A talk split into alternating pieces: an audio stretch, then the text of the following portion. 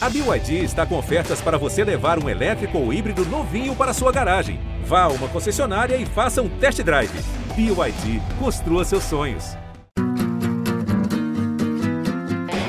Olha Allen, vamos nessa, grande a chance, abriu pela direita, é no gol, olha o gol, bateu, olha o gol, olha o gol, olha o gol, gol!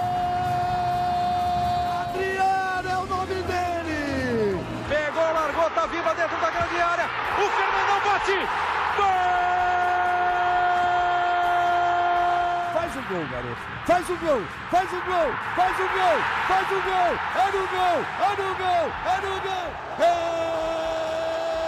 do Inter.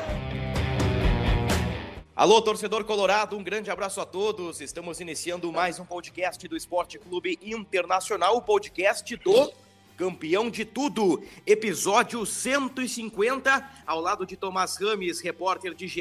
Globo, e do torcedor e influenciador Luca Pumes. Vamos repercutir a vitória sobre o Independiente Medellín por 2 a 0, as informações da semana e projetar, é claro, o duelo de sábado contra o Cuiabá pelo Campeonato Brasileiro, sétima rodada do Brasileirão 2022. Eu começo contigo, Luca Pumes. O Inter venceu por 2 a 0 na noite que marcou a redenção de Edenilson. Grande abraço, Luca. Os bons ventos voltaram a soprar em direção ao Beira Rio. E aí... Ciclone Ed. E aí a gente vai ter que, que pedir desculpa, porque né, se disse que ia aparecer um ciclone aí, a gente só viu o furacão Edenilson colocando a bola na rede duas vezes e tendo a sua redenção, né? Foi um momento muito bonito. Acho que pro, pro Edenilson e para todo mundo que gosta de futebol, na verdade, né, que não estava secando o Inter, que não tinha alguma pretensão nesse jogo, as pessoas que só estavam acompanhando o jogo por acompanhar, e os colorados, com certeza, é, puderam sentir uma emoção muito forte é, ao ver o Edenilson em todo esse contexto que a gente fez um podcast inteiro, que foi o nosso último, né, anterior a esse, um podcast inteiro é, falando sobre a situação é, que, que, envolveu o Edenilson, do caso de, de, da denúncia de racismo em cima do jogador do Corinthians, o Gustavo Ramos. Enfim. Ô, Lucas, o, o, o, Tomás com certeza vai te cornetear porque tu não foi ao estádio Beira Rio na última terça-feira, né? Você tá fazendo isso antes, né? Existia. Não, eu tô te defendendo, tô te defendendo. Para quem não é da, da região aqui, para quem não é do sul e está acompanhando o podcast Colorado, existia um alerta de ciclone, um alerta de tempestade. Então, a expectativa de 15, 20 mil torcedores não se confirmou. O, o, o público ali no Beira Rio, entre 3 e 4 mil pessoas, né? O, o, jogo até esteve ameaçado, pelo menos na teoria, na prática não aconteceu, intervenceu por 2 a 0.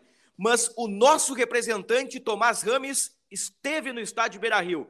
Passou frio por lá, Tomás. Tuas impressões da vitória do Internacional e da redenção do Edenilson. Grande abraço para ti, Tomás. Um abração, Bruno. Um abração, João. Um abração, Luca, né? Hoje eu deixei o Luca por último, né? Já que ele não teve lá, né? Mas uma, uma brincadeira com o Luca, né? Que é muito parceiro, né? Então a gente tem essa intimidade. Mas tava bem frio, Bruno. Eu cheguei no Beira Rio às quatro da tarde, né? E o vento tava impressionante, assim, ó. Tava muito frio. O jogo até ah, você bem citou, né? A ameaça da tempestade que teria, mas durante o jogo a chuva foi até bem fina, né? Ela não parou, mas foi bem fina, não teve tudo o que se esperava, né? Mas e vocês até brincaram no começo, né? Do ciclone, do furacão. O Emílio Papanelzinho, vice-futebol do Inter, depois do jogo até falou na gaúcha, né? Que quem esperava a tempestade só viu o ciclone Edenilson, né? Porque foi bem isso, né? O Edenilson que passou por todo o episódio de sábado, como vocês citaram, né? Com o Rafael Ramos, um, ele vem numa temporada, numa temporada bem oscilante, né? Que ele não conseguiu um, ser ainda o jogador que ele foi ano passado, quando ele chegou a ser convocado pelo Tite algumas vezes. E mas terça-feira ele mostrou porque que ele é um dos expoentes do Inter, né? Junto com o Wanderson ele regeu o time, ele criou várias jogadas, ele fez dois gols, né? Os dois gols do jogo foram dele e ele poderia ter feito ainda mais dois, né? Que ainda perdeu um que o goleiro defendeu, um que ele botou para fora. Uhum. E até depois do jogo, até o Mano brinca com ele, né? Ah, foi bom que ele fez só dois, né? Porque se fizesse três aí ia ficar difícil. Né? ele, ele ia ter, mais, ter que ganhar mais ainda liberdade para só atacar, né? Ou seja, isso mostra como ele foi bem, né? E o espírito, né? Como o grupo abraçou ele, né? Ele precisava disso. Ele até fala depois do jogo, né? Sobre tudo que ele passou. Acho que os astros do futebol, né? Apontaram para o Edenilson e deram esse presente para ele. Tens toda a razão, Tomás. Os astros, os deuses do futebol, jogaram a favor do Edenilson. Na última terça-feira, ele foi coroado com dois gols e mais do que isso, né? Mais do que os dois gols, mais do que a comemoração simbólica, tirando a camiseta, erguendo o punho para o céu num gesto de combate ao racismo, num gesto antirracista. Mais do que isso, o Edenilson chegou a 29 gols, ultrapassou o Alessandro e é o artilheiro do novo estádio Beira Rio. Agora, Luca, eu fiquei sabendo que o amigo tá apaixonado pelo Vander Show, é verdade? Cara, eu tô, tô muito apaixonado pelo Wanderson, mano. É, olha, o Inter, o Inter precisa fazer um esforço maravilhoso para fazer. Teve colega da, da imprensa que cornetou né, a, a, contratação do Wanderson, que era desconhecido e que era um absurdo e que o Inter tava pagando, ia pagar uma fortuna. Olha, eu acho que o, o Wanderson tá provando em campo a cada jogo que tem bola, não só para estar no Inter, mas para ser titular do Inter e para fazer o Inter se esforçar muito para fazer com que ele fique aqui. E eu queria só fazer um, um, uma meia-culpa aqui. Eu, eu não estive no Beira-Rio, você sabe, né? É, justamente vocês estão falando aí que eu não estive no, no, último jogo porque eu tô sempre lá, né? E aí, naquele dia, mas é que casou.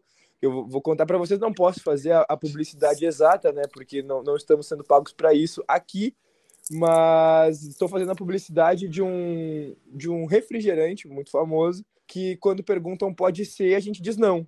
Então aí fica aí o, o gap. E aí eu estava fazendo essa campanha na terça-feira e não deu tempo de eu chegar para ir ao estádio. Acompanhei o eu, jogo eu, ali. Eu, eu achei que era por, por, por, medo da chuva, Luca. Não, não foi por medo da chuva, não, pô, pelo amor de Deus. Eu moro bem pertinho, não, não, não era só correr de volta para cá. Quando é, falou mas, casou, eu achei que, tinha, coisas... que tinha sido matrimônio mesmo, né? Já ia é. até perguntar quem é. É, é, o, é o, ah, é o casamento. Ô, Tomás, é o casamento da torcida com o Wanderson. É, é, é isso aí. Agora, é, é, um jogador diferente, né, Tomás? Uh, no jeito que toca na bola, no jeito que parte para cima do adversário. Nós traremos nas próximas horas, ou já está no ar, né, dependendo da hora que o torcedor colorado está acompanhando esse podcast, mas teremos em GE. Globo, na página do Internacional, um material especial com o Wanderson, que é um jogador que está conquistando a torcida e já conquistou o Mano Menezes. Pois é, Bruno. O Wanderson né, era pouco conhecido do grande público, né? não precisou do, do tempo de adaptação que tanto se fala, né? Quando um jogador é contratado e vem de fora do país, né? O Wanderson, que nunca jogou aqui, uh, estreou junto com o Mano, né? E virou, acho que, uh, para mim, ele é o principal jogador desse período do Mano, né? Nesse começo de trabalho do Mano. Uh, ele participa de quase todas as jogadas de ataque, né? Ele já fez dois gols, ele tá sempre nas jogadas, até no, nos dois gols de terça-feira, ele participa das jogadas, né? O segundo gol é até depois ele começa e depois a bola vai no René, aí o zagueiro tira e depois sobra pro Edenilson. Mas ele tá sempre ali, ele incomoda muito a defesa e tem sido um grande nome do Inter, né? Vamos ver se ele continua mantendo né, esse desempenho, porque ele pode ajudar sim o Inter nessa sequência de temporada. Ô Tomás, eu gosto de chamar o Wanderson de envolvente, de habilidoso, mas nada como o insinuante Wanderson, que saiu da boca de Bruno Ravazoli. Agora só consigo chamar ele assim o insinuante hum. Wanderson. É um jogador que o Inter não tinha há muito tempo. Há muito tempo. Eu, eu tô buscando aqui, ó, digamos, ao vivo, na, na minha cabeça, o último jogador tipo Wanderson, assim, de, de arremate, de drible, de um contra um. E o primeiro que me veio à cabeça foi o Vitinho, em 2016. No time da Série B em 17 não tinha um jogador insinuante. Em 2018, o Inter tentou com o Potker, mas o Potker não tem essa característica. Na verdade, o Potker já estava em 2017, né? O, o, o time do Odair também tentou com Wellington Silva, com Guilherme Parede, e esses jogadores não deram resultado. 2019, 20 21 também o Inter não teve eh, esse ponta driblador. O, o, Abel tentou com Caio Vidal. Então, o, o Wanderson foi uma grande contratação. Um jogador que o Inter não tinha há muito tempo, um cara com capacidade de desequilibrar aí vou usar um termo moderno, desequilibrar no terço final, desequilibrar na parte final do campo, driblando um zagueiro, abrindo um espaço, conseguindo uma jogada. Eu, eu acho que foi uma grande sacada de mercado do Inter a contratação do Wanderson. Antes do coletivo, seguindo nas individualidades, uma outra sacada do Internacional muito interessante, e essa, Luca, teve crítica na redação do GE. Eu não falo pelo Tomás, eu falo por mim. Eu critiquei a contratação do desconhecido ponta Carlos de Pena. Poucos gols, poucas assistências na carreira, mas esse jogador agregou muito ao time do Inter. O, o Depena, hoje, na condição de um segundo volante ao lado do Rodrigo Dourado, equilibrou o meio-campo do Inter, é o ponto de equilíbrio da equipe. Ele permite os avanços do Edenilson, permite os avanços do Wanderson. Ele é o carregador de piano.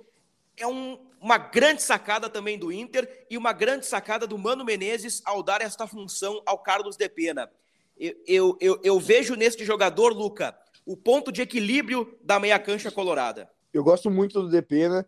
É, no, nos primeiros jogos a gente, a gente viu ele um pouco mais aberto e aí acho que perfeita a tua colocação. Se ele tivesse ali fazendo a função do Wanderson, ele tendo menos velocidade, talvez ele não estaria rendendo do, da mesma maneira. É um jogador que a gente vê quebrando linhas, né? Os passes dele muitas vezes é, desconstroem o sistema de marcação dos adversários.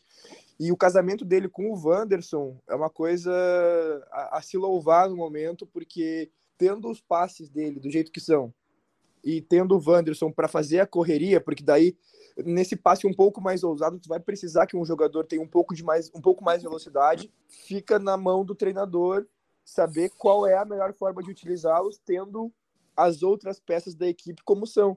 E aí eu fico muito feliz de ver como está acontecendo. Depena é um jogador que ali no, pelo menos na, na última partida do Inter contra o Independiente Medellín, acho que ele teve umas duas chances de, de, de gol que ele não conseguiu é, fazer da melhor maneira é, ao arremate, né? Ele acabou é, tocando contra a marcação e aí a gente viu que nesse, nesse terço final de campo talvez ele não, não esteja rendendo tão bem. Só que para a função que ele está desempenhando hoje, talvez a gente não encontrasse em jogador nenhum o que ele está fazendo e é um jogador que agregou muito, muito desde que chegou ao Inter. Justiça seja feita.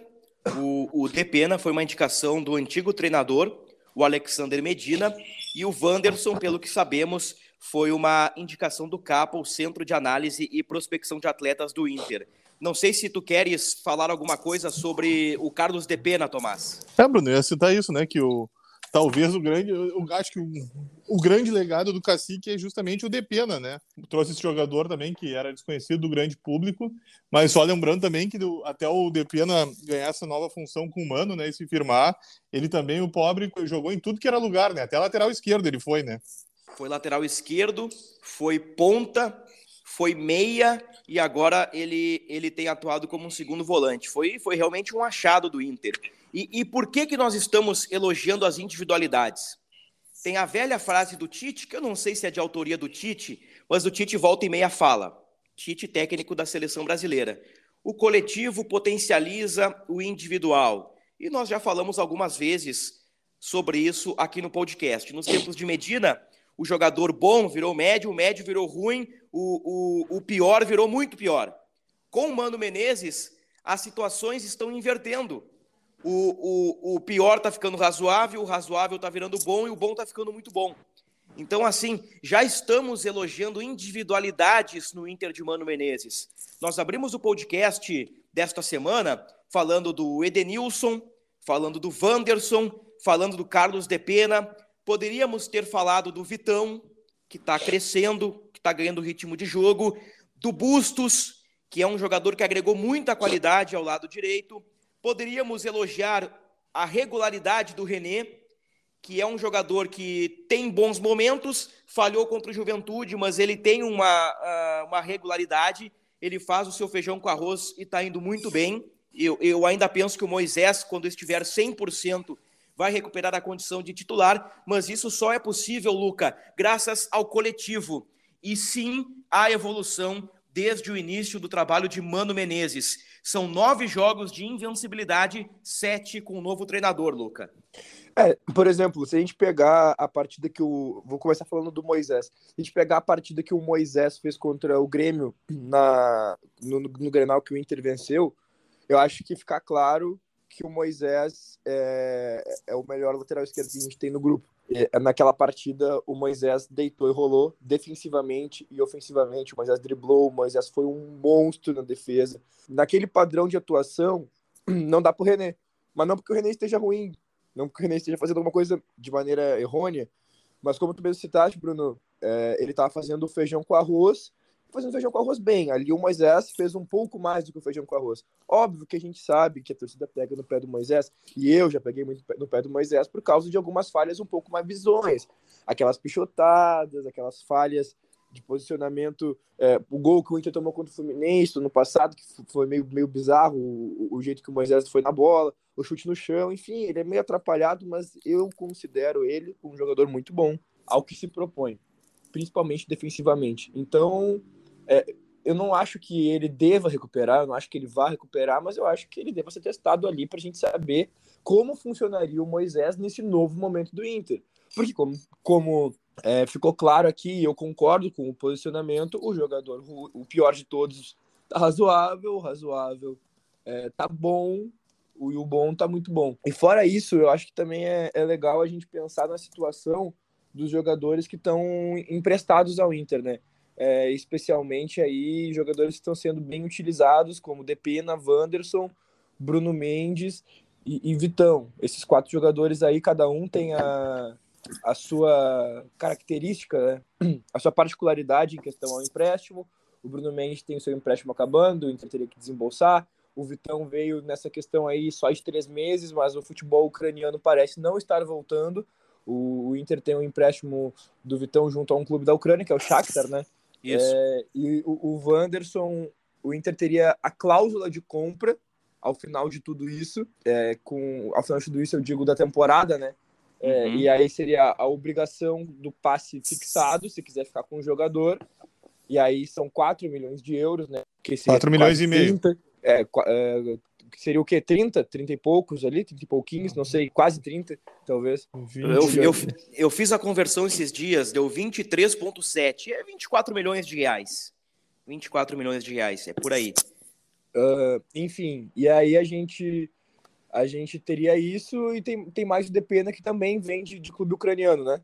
Do Mas o, De, o, o Depena veio em definitivo até 2023 com possibilidade de renovação por mais um. Agora, o, o, o Tomás, o, o Papaléu falou na Rádio Gaúcha, e tu citaste há pouco essa entrevista do dirigente colorado à, a a, nossa, a nossa Rádio Gaúcha. Ele falou sobre Bruno Mendes, Vitão, Thiago Galhardo, e ele falou também sobre outro jogador. Enfim, qual, qual foi o resumo Charles. Do, do, do que... Ah, o Charles, é verdade, o menino Arangues. Mas, ô Bruno, só para é. completar, é até o fim do ano o contrato do Depena. Né? Aí pode ser estendido, mas o contrato do Depena é até o fim do ano. Perfeito. O, resuma, mas, mas, o resumão mas, do. do... Um pelo, ah. que eu, pelo que eu me lembro, o, o contrato do Depena é até o fim do ano, mas tem a, a questão de poder assinar um pré-contrato já no meio, porque acaba o vínculo dele lá na, na Ucrânia. É isso que eu me lembro do, do que foi noticiado à, época. Agora, se eu estiver errado, me corrijam. Vamos lá, são vários jogadores, né? Lembrar de cada um é, é, é, complicado, mas, mas eu tenho quase certeza que é isso. Não sei se o Tomás tem, tem acesso aos, aos papéis, às anotações dele. Tomás é um, é um cara que prefere as coisas no notebook, no, no computador e tal. Eu sou o cara dos, do, dos papéis. Uh, se o Tomás tiver a confirmação aí, em seguida o Tomás traz a informação mas eu acho importante uh, relatar para o torcedor colorado, Tomás, o, o, resumão do que disse o Papaléu, né? Sobre negócios importantes, entre eles o nosso Charles. Charles, como diria Biel, né? Exatamente. Então, não, o contra... Charles. É. Charles. Charles é um jogador diferenciado. Eu amo Thomas. Né? Jamais esqueceremos, né? Abel adorava essa frase, né? Era genial. Mas realmente, o Arangues é diferenciado e, é, é e faria uma grande diferença no time do Inter e nos outros times do Brasil. Né? Imagina, imagina ele do ladinho do Depina ali. Que mas, loucura. É como é, ele sempre fala isso. Mas o, o Papaléu até falou, né?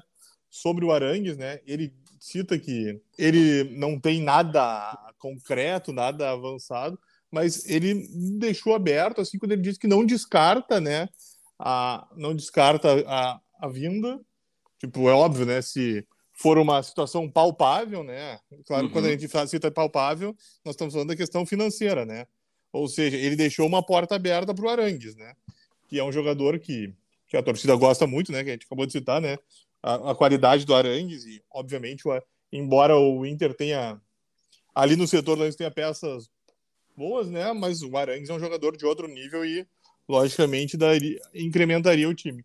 Ele também cita que uh, ele entende, ele acredita que a situação do Vitão, pela, pela causa do conflito da Ucrânia e da Rússia, não está ainda perto de um desfecho. Ele confia que o Vitão permaneça pelo menos até dezembro. Ele cita que o Galhardo é um jogador interessante, né? E agora eles vão avaliar a situação, né? Se ele se encaixa, se ele pretende ficar aqui e se o Mano, caso caso o Galhardo queira ser reaproveitado, se ele estará nos planos do Mano, né? E é isso. Acho que das, dos negócios. Ah, ele falou também a situação do Bruno Mendes, que você citou. Isso, né? isso. Que eles estão. Que eles ainda vão tentar acertar as partes, mas que, que seria a questão financeira que eles querem resolver, né? Para tentar achar um denominador comum e manter o, o Bruno Mendes para ter o Bruno Mendes em definitivo no Inter. É, o Papaléu chegou a dizer que o encontro com os dirigentes do Corinthians não aconteceu no pós-jogo porque o clima não estava muito legal depois do episódio de injúria racial envolvendo o meio-campista Edenilson. Então o Inter aí espera avançar nas próximas horas, ou melhor, nas próximas semanas, ah, tem algum tempinho pela frente, com o Bruno Mendes, o Vitão e também o Arangues, e tem a situação envolvendo o Thiago Galhardo. Eu tenho percebido no bastidor que o Inter tem adotado este assunto com muita cautela. O, Galhardo saiu de Porto Alegre com alguns probleminhas no, no vestiário colorado. Nós temos essa informação. Como o Inter hoje não tem um 9 confiável, tendo em vista que as opções são Alexandre Alemão e Wesley Moraes, e o David está atuando nessa função, eu sinto que o Inter está tentando amenizar o ambiente para o Galhardo para uma possibilidade de permanência até dezembro. Não quer dizer que isso vai acontecer, mas o Inter está tentando aliviar o ambiente, pelo menos eu estou percebendo isso. Até acho que o Galhardo não fica, até acho que o Galhardo não teria interesse em permanecer. Vamos ver o que vai acontecer aí. É um jogador que tem contrato com o Inter até o mês de dezembro. As novidades da semana. Falamos aí do 2 a 0 sobre o Independiente Medellín, antes contextualizando que o Guairenha venceu 9 de outubro por 3 a 2 num jogo muito elétrico, num jogo até emocionante para as duas equipes. O, o, o 9 de outubro saiu na frente, o Guairenha virou, o 9 de outubro empatou. Os equatorianos tiveram a chance do 3 a 2 perderam e no último lance da partida o, o Guairenha conseguiu a vitória. Então, Fiquei Inter e Guairenha. É, é, pois é, né? Poderia ser o 9 de outubro, mas é, é o Guairenha, o, o, rival direto do Inter. Os dois têm nove pontos, o Inter está à frente no saldo. O, o Inter tem um gol a mais em relação ao Guarenha. Então, uh, traçando aqui o, o cenário para o jogo da terça-feira. O Inter pega o 9 de outubro no Beira Rio e o Guairenha vai à Colômbia enfrentar o Independiente Medellín. Por exemplo, num cenário caótico, o Inter vence por 1 a 0 e o Guairenha vence por 2 a 0 o Guairenha se classificaria pelo número de gols marcados. Então, mesmo vencendo, o Inter corre o risco. Esse é o preço que o Inter está pagando pelo péssimo desempenho, especialmente no turno da Sul-Americana, nos tempos de Alexander Medina. Agora, o Inter vencendo por uma boa diferença de gols, o Internacional conseguirá sua classificação para o mata-mata da Sul-Americana. Ô, Bruno, Kaique... só para ajudar, ah. uh, acho que para ficar mais fácil para o torcedor entender, né? O Inter joga pelo mesmo resultado do Guairenha. É isso aí. Para deixar claro, entendeu? Se o Inter ganhar, se o Guairenha ganhar de 1 a 0 e o Inter ganhar de 1 a 0, o Inter está classificado. Se os dois empatarem, o Inter está classificado, se os dois perderem, o Inter está classificado. E se for 90 a 0 para qualquer um, o Inter também está classificado. Então, os, o Inter joga pelo mesmo resultado do Guairenha. E o Independiente de Medellín e o 9 de outubro já estão matematicamente eliminados. Eu acho que o Tomás, no, no auge do seu brilhantismo, resumiu de forma perfeita para o torcedor colorado a situação do Grupo E na Copa Sul-Americana. Estamos já na reta final do nosso podcast, dizendo que o Kaique Rocha e o Bruno Gomes voltaram a treinar com bola e, e podem ser relacionados para o compromisso do fim de semana contra o, o Cuiabá. E o Tomás Rames deu uma informação a respeito de Peglow e Léo Borges. Eu quero te ouvir, Tomás, a respeito destes dois garotos. O Peglow já foi considerado um diamante da base colorada, eles que voltam de empréstimo e agora estão sob observação, né? Exatamente, Bruno. Acabou o empréstimo deles, né? Eles estavam, estavam defendendo o Porto B, regressaram a Porto Alegre e agora a direção vai conversar com o Mano para saber se integra a dupla ou se realoca, né? Se encontra um novo destino. Então vamos aguardar os próximos dias para saber o que, como é que vai ser o aproveitamento do Peglo e do Léo Borges.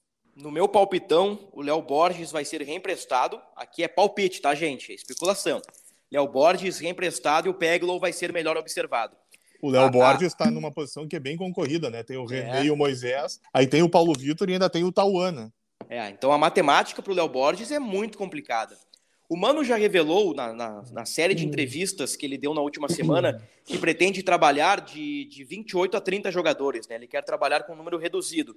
Então, até a próxima janela de transferências, algumas situações vão acontecer. Por exemplo, a situação da lateral esquerda. Além do Léo Borges, o, o Paulo Vitor pode ser emprestado, o Taolara pode ser emprestado, ou, ou, ou o Tauan pode retornar para o time sub-20 o Paulo Vitor ficar como o terceiro homem da esquerda. Estou pegando só a lateral esquerda como um exemplo. O Inter também tem muitos volantes, tem muitos homens naquela faixa central. Daqui a pouco algum garoto pode voltar para o sub-20, ou um atleta que não está sendo emprestado, uh, não está sendo aproveitado, pode ser emprestado. Então, essas observações valem para o Peglo, valem para o Léo Borges, mas também estão valendo para outros jogadores. Até a metade do ano, até ali a reabertura da janela, o Mano já quer ter o seu grupo muito bem definido. Agora, ô Lucas, tua projeção para Internacional e Cuiabá, o Inter que pode preservar jogadores no, no, no, jogo do fim de semana? Ah, Inter e Cuiabá, a gente espera ver o Inter voltar a vencer na competição nacional. Cuiabá não é dos adversários mais tradicionais que, que a gente pode ter, né? Então, essa sequência incomoda, obviamente incomoda uh, o, o, torcedor, embora, olha, o, o time do Mano não perde, né? Mas também ficou um longo tempo sem ganhar que os empates foram, foram em demasia. Foram quatro. O Cuiabá, o Cuiabá vem de um, de um momento que, que tá feliz, jogando uma Copa Sul-Americana, venceu é, ontem, né? Ontem não, não sei quando foi o jogo do Cuiabá, mas venceu o River Plate do, do, do, foi do Uruguai. Quarta, né? Foi, foi quarta-feira a vitória de 2 a 1 um fora de casa. Cuiabá tem chances de classificação, remotas, mas tem chances. É. Mas no campeonato, no campeonato não, não, tá brasileiro, tá eliminado já. O Já Racing, foi eliminado o Cuiabá? O Racing tem 12, o Melgar tem 9 e o Cuiabá tem 6, né? Só se classifica um.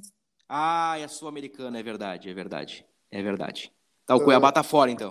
Mas os caras estão felizes, né, Luca? Os caras ganharam um é... jogo fora de casa por uma competição internacional. Pro Cuiabá, é, isso aí tipo, é, e eu acho né? que isso diz muito do que é o Cuiabá, né? Porque no Campeonato Brasileiro perdeu pro São Paulo, é, perdeu pro Santos, é, na Copa do Brasil também é, não. Acho que caiu para o Atlético Goianiense, se eu não me engano. Foi uma partida que terminou no, no, nos pênaltis. E, enfim, a gente tem que fazer valer a camisa e o momento, né? Porque eu acho que o momento do Inter é melhor que o momento do Cuiabá. Citei de possíveis preservações, né? O Mano Menezes vai definir essa situação nas próximas horas. O Alan Patrick com certeza retorna. E aí tem jogadores numa sequência longa de jogos, né? O Bustos uh, disputou os últimos 17 jogos. O Wanderson foi titular em todas as partidas com o Mano Menezes. O Depena vem de 10 jogos seguidos como titular. O, o René, desde a partida contra o Fortaleza, é titular do Inter.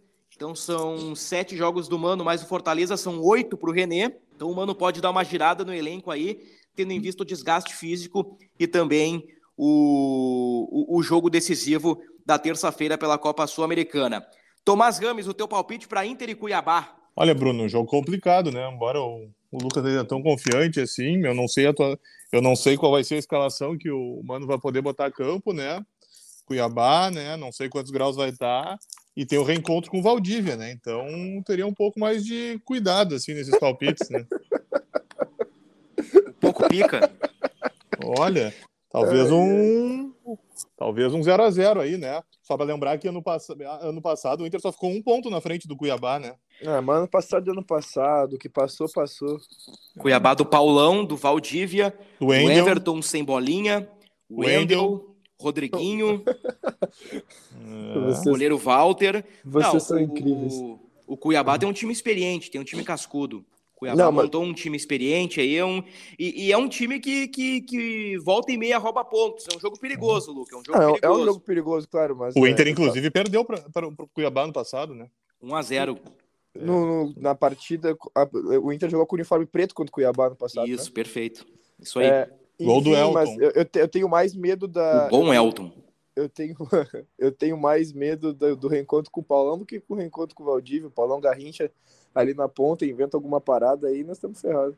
Aliás, relembramos o episódio Paulão Garrincha no GE. Globo na semana passada, quando em 2015 o Inter do Argel venceu o Corinthians por 2 a 1 e o gol foi do Valdívia Pouco Pica, olha só que legal, com assistência do Paulão Garrincha, que deu uma meia-lua no Edilson, que hoje está no Grêmio. Ô, Luca, pra gente fechar o teu palpite para Cuiabá Inter, destacando que Tomás Rames roubou o meu palpite. Na cara dura. Ué? Era só ter Cara- dito antes de me perguntar, né? É, mas eu sou, eu sou um Agora- cavaleiro. Eu sou um Exatamente. cavaleiro, Tomás. Eu sou um Pecou, cavaleiro. exatamente, pegou, pecou por ser um gentleman, né? É. Agora vai ter que ser criativo.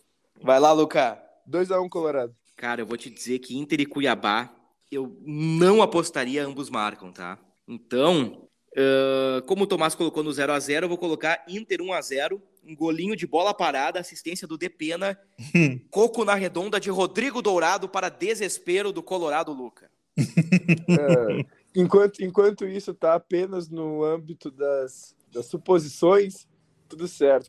Mas se ele fizer também, pô, eu vou ficar feliz, cara. É gol Claro, do Inter, claro. sempre gol do Inter, Hoje, gol do- olha, hoje é o titular da meia cancha, né? Inegavelmente, hoje é o titular da meia cancha. Mas vamos lá, né? Não, eu não vou falar mal do Dourado. Não, Não, do Dourado. não, não fala, deixa o cara. Ele tá indo bem, ele tá indo Ah, bem. cara, o time, não, mas é o time, tipo o assim, time ó, tá invicto. Desde... Mano, é que assim, ó, tem um lance, tem um lance do Dourado, tem um lance do Dourado é, perdendo a bola, caindo ao solo de bunda, que já aconteceu mais de uma vez na vida, entendeu? É, é, é uma característica do Dourado perder a bola ali onde ele não pode perder a bola. Ele perdeu contra o Independente Medellín. E, e, e outros erros, assim, pequenos, que são bobos, mas parece erro de desconcentração. Ah. Tá bem, tá bem. Eu- O Gabriel sabe, não é sabe, né, Luca? Sabe que por vezes eu falo e o veneno escorre no cantinho da boca, né? Uhum. Então, o 1x0 gol do Dourado foi exatamente isso, Luca. Foi uma provocação. E tu veio. Eu- é que eu, eu vim porque eu preciso vir, tá ligado? Tu, tu, tu veio graúdo, Luca. Tu veio graúdo. O, o, não, mas é que pelo menos. O Bruno é, jogou a isca, né? E, E o Luca veio, o atirou Luca É que pelo menos, pelo menos tu é de vez em quando. Nós temos outro participante do podcast eu não Opa, vou citar o acusação nome. forte, hein? Que, que é, é constantemente, né? Ele, ele chega a se babar de tanto veneno que cai. Ah, E eu queria antes acusação de, forte. de dar o, o meu tchau Insinuações gravíssimas. né? Gravíssima, hein? Nossa senhora, vamos apurar o que está acontecendo aqui. né? Precisamos encerrar, Luca Luca. Pumes, o insinuante Luca Pumes. É.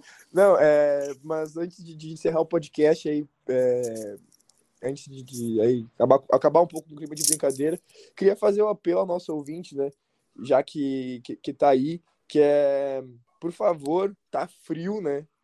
Quem puder doar, doar roupas, doar cobertores, doar calçados, olha aí no teu roupeiro o que que tá, o que que tá sobrando, é, o que tá ali ainda em bom estado e pode ser útil para alguém que tu não usa há muito tempo, porque tá muito frio. Pensa se tá frio dentro da tua casa, como é que tá na rua, as pessoas em situação de rua estão precisando.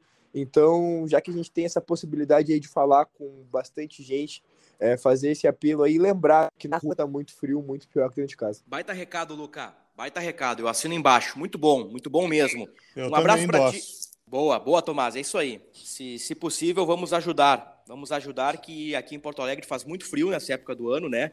Eu digo isso, parece óbvio, mas tem, tem muita gente que, que acompanha o podcast que não é de Porto Alegre, né? Acompanha podcast de outros lugares. Eh, Nessa época do ano é muito frio aqui em Porto Alegre, então é o recado do Luca foi importantíssimo. Luca e Tomás, um grande abraço para vocês. Grande abraço, Bruno. Grande abraço, Luca. Grande abraço, Bruno. Grande abraço, Tomás. Um abraço pro nosso querido João, que vai pegar esse material logo menos. E é isso aí. Nosso líder máximo.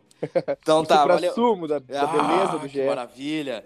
Ponto final no episódio 150, aquela história, né, gente? Né, meu, meu amigo Colorado? A cara de quem ganha não é a cara de quem perde, a cara de quem perde não é a cara de quem ganha, né? A sequência é boa, então podcast ficou um pouquinho mais descontraído. Voltamos na próxima semana repercutindo Cuiabá e Inter e projetando o jogo da Copa Sul-Americana. Até a próxima!